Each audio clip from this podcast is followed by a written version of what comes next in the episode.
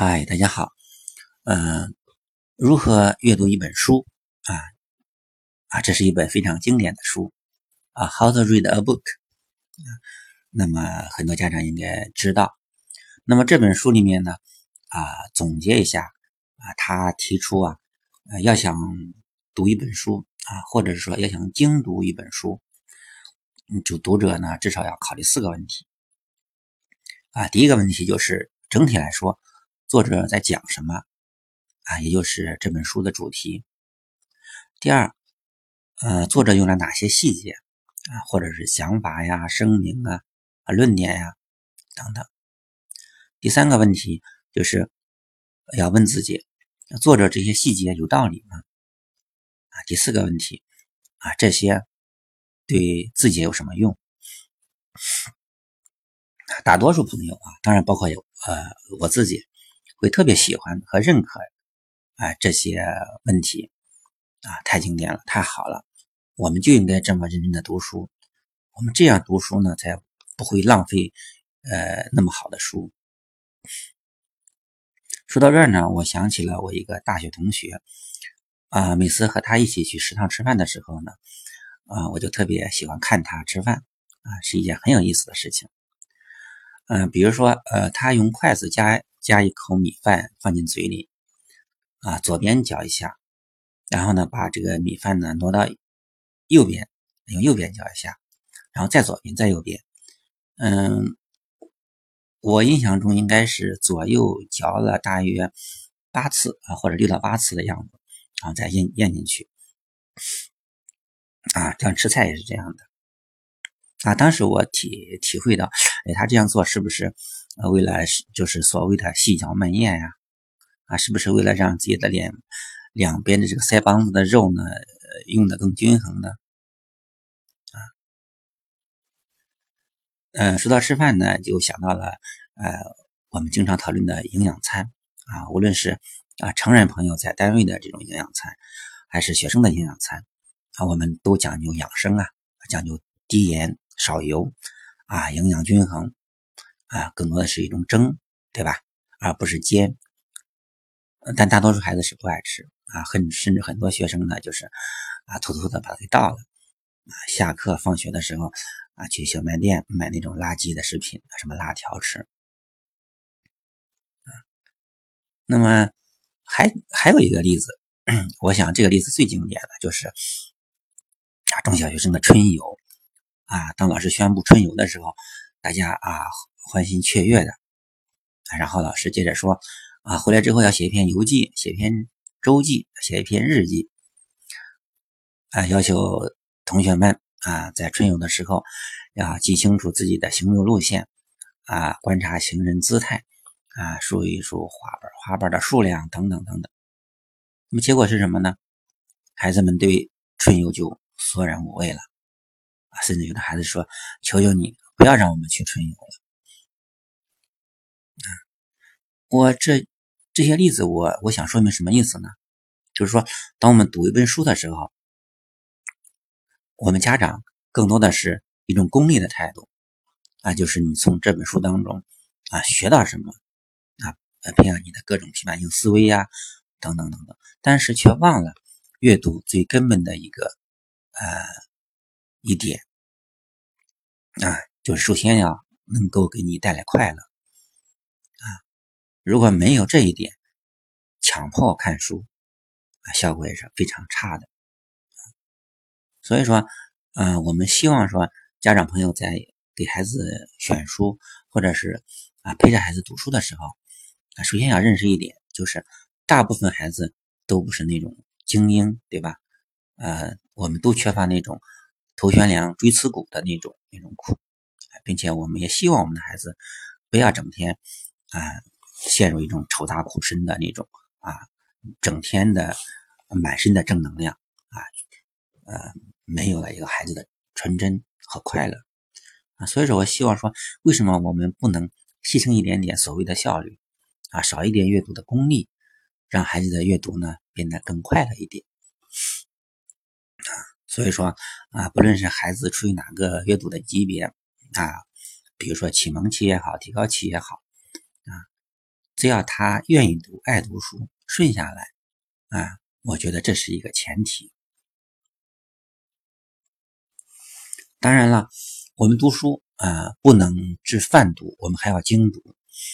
但是，呃，我们所谓的精读啊，啊，我们比较典型的啊，有各种各样的指导你如何精读一本书的这种方法啊，比如说，你可以用各种各样的思维导图啊、概念图来分析和整理书中的内容和自己的想法啊，比如用树形图来整理整本书的段落提纲，用气泡图。来分析角色的性格特点，啊，用流程图来理清事件的发展顺序，用微恩图来分析事物的异同，啊，那么我想这些呃精读的方法啊，如果你趁孩子有兴趣的时候，啊做一做，效果应该是很好的。但是如果孩子每次看书你都要他这么干，我估计孩子嗯没有几个能受得了的。啊，总的来说呢，我个人认为啊，百分之六十到八十的书要泛读，啊，其他百分之二十或者百分之四十左右的书可以精读。当然，这个比例呢是要根据孩子的年龄和读书的情况来做浮动。啊，首要的目的呢，还是要保护孩子的读书的兴趣。啊，所以说我的想法就是，啊，在孩子启蒙期，啊，尤其是不要过度的关注。各种各样的精读方法啊，只要找那些古诗好的啊，配图美的，孩子爱看的啊，就赶紧多看就可以了。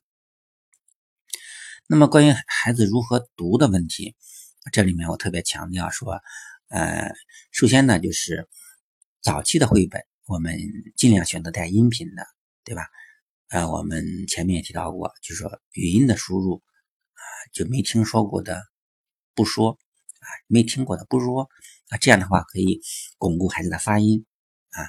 那么孩子绘本的时候可以跟读啊，跟读呢还可以指读，就是指着读啊。我这边放着音频，对吧？这边的手指啊指着顺序，这样的话呢就可以啊把音频和呃字母或者是单词啊或者是短语的这个形给它对应起来啊。那么，呃，就说这里面，就说你可以说，你各种方法你都可以来来交叉着用，对吧？比如说听着音看着绘本啊，那么或者是听着音呢只读啊，那么第三呢，可能就是说我不听音频啊，我读给父母听啊，也这部分呢，我们一直强调的是音形之间的影射。那么在阅读的时候，还有一点啊，特别注意就是。啊，就是出声的读，就是默读，就是阅和读。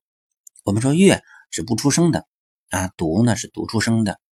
那么前期呃，我们因为可能会过多的强调它发音的问题，所以说我们可能就是说，孩子看书的时候总是一种出声的状态来读，啊，但要特别强调的就是，你要注意给他一些啊不出声的。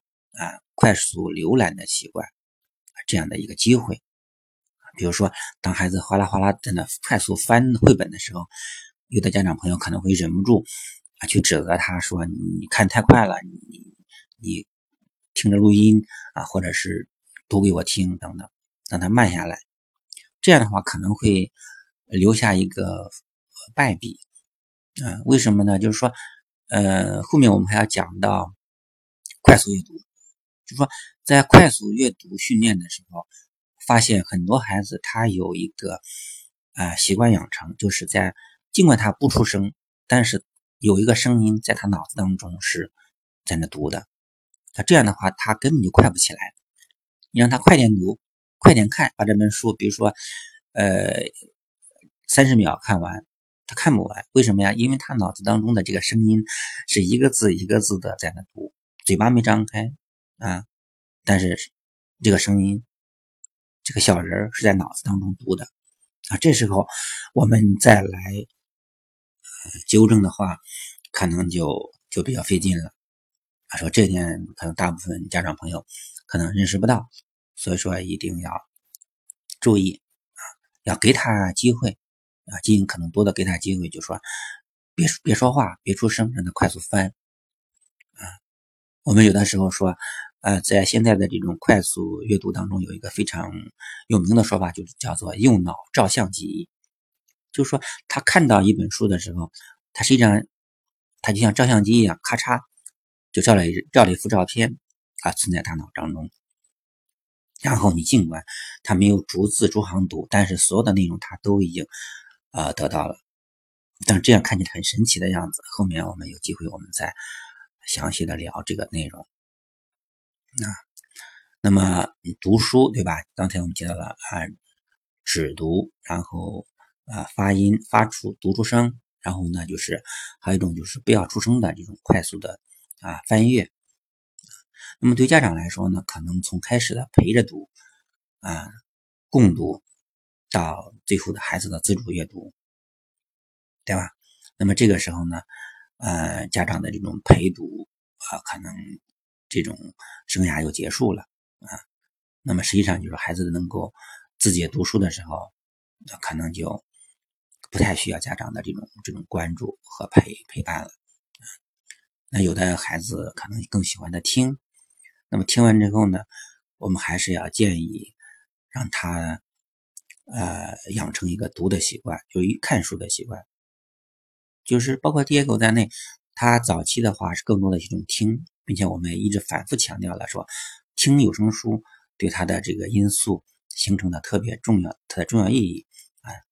但是呢，如果孩子养成一种听的习惯之后，他可能过多的依赖听啊，可能就对看书呢就就缺乏这种训练啊，尤其是看书的速度啊，这个文字经过眼睛进入大脑。对他的这个刺激啊，当然我们知道看书比听书快多了，所以这一点，呃，家长这种平衡的把握啊，当然我们强调说，呃，依然是以听音为主，但是阅读呢，啊，在中后期的时候啊，一定要跟上。那么，呃，家长也不用有太多的担心，就是如果在中后期的话，孩子词汇量上来之后。遇到特别爱看的书，他很快就能看完。啊，前面我们也提到过，爹给我看那个小屁孩日记，啊，十几本的话，一个星期利用业余时间，啊，一扫而光。那么这个时候他的阅读速度当然是非常快了。啊，所以这一点，啊，家长有意识知道有这么回事儿就行了啊，平常关注一下，也不用特别的在意这件事情。